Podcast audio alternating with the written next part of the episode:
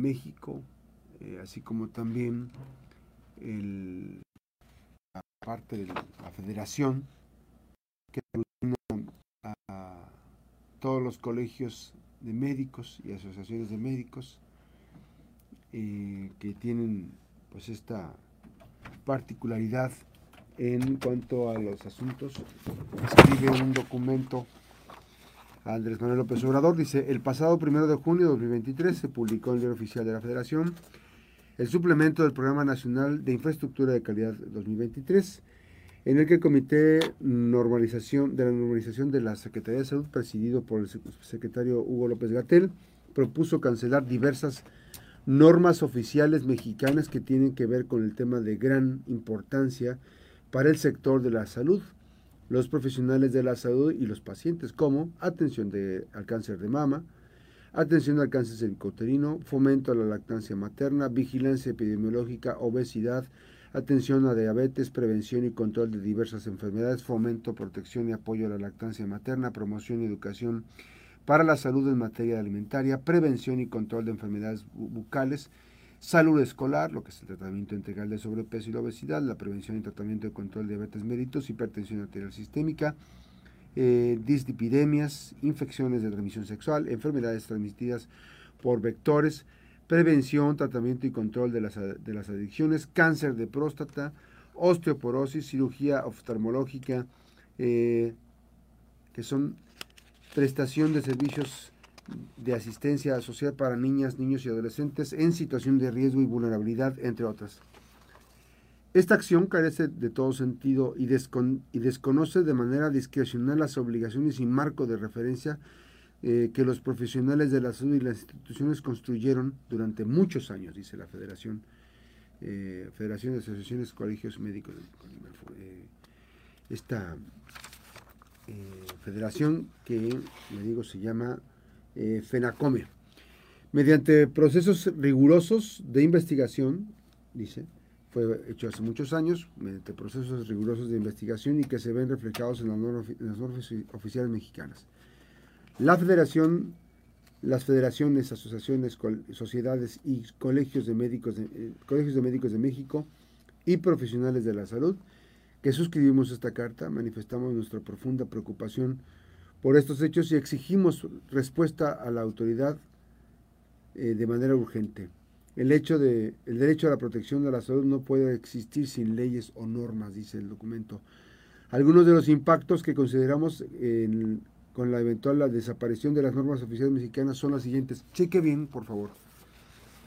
Incertidumbre legal y responsabilidad profesional.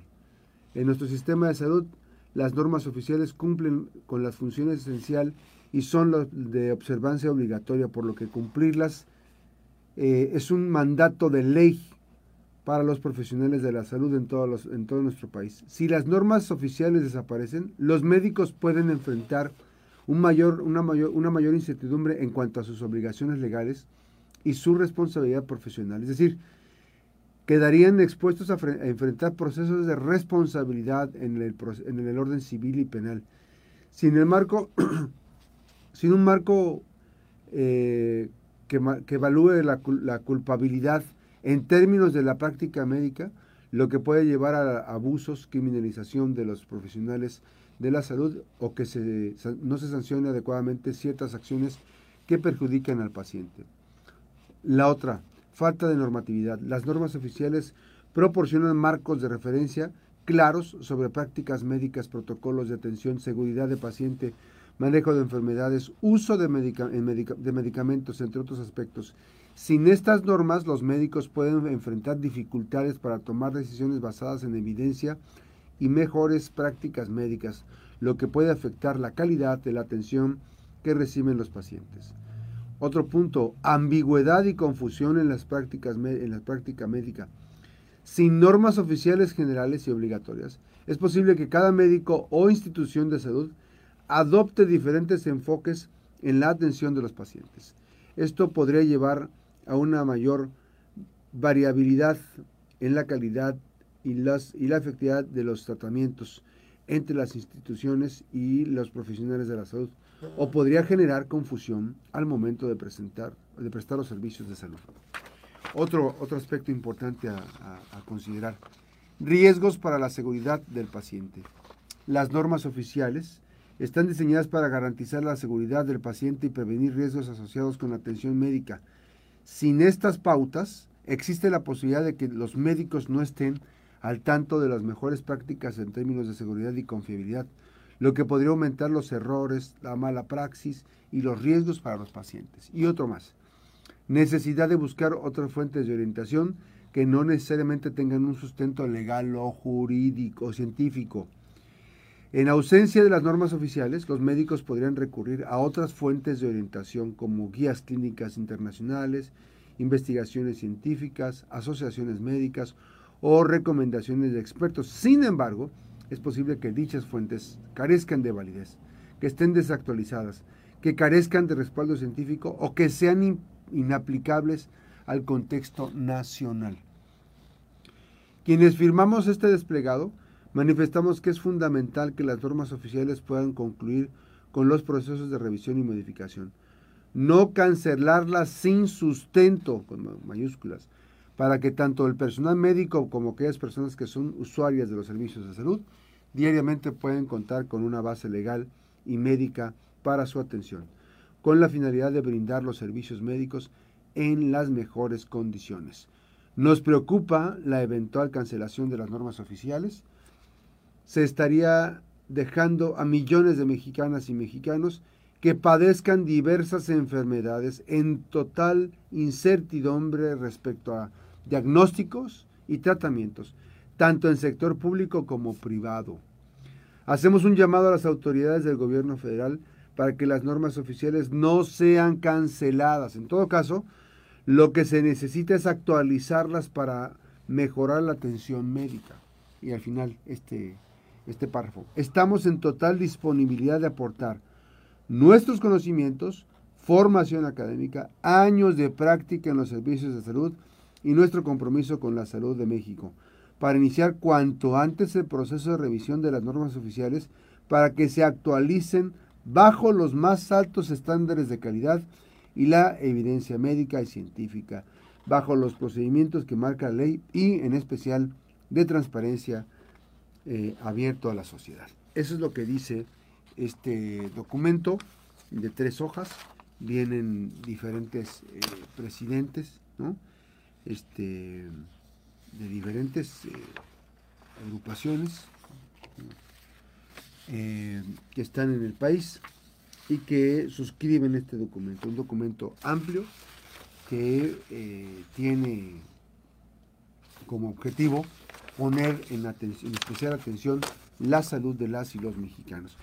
Y por eso nuestra, nuestra preocupación de preguntarles aquí en Colima, porque pues evidentemente en Colima pues están pasando muchas cosas. Eh, mire, la, salud está bien, se está viendo afectada. Se están viendo afectadas en determinado momento los temas relacionados con la atención en el, en el IMSS, en el IMSS Bienestar, en lo que queda de los centros de salud, de la Secretaría de Salud.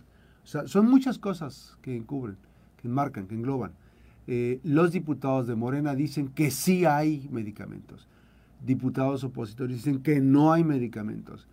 Eh, se establece que los medicamentos que hay, pues no son de los que se manejan para enfermedades.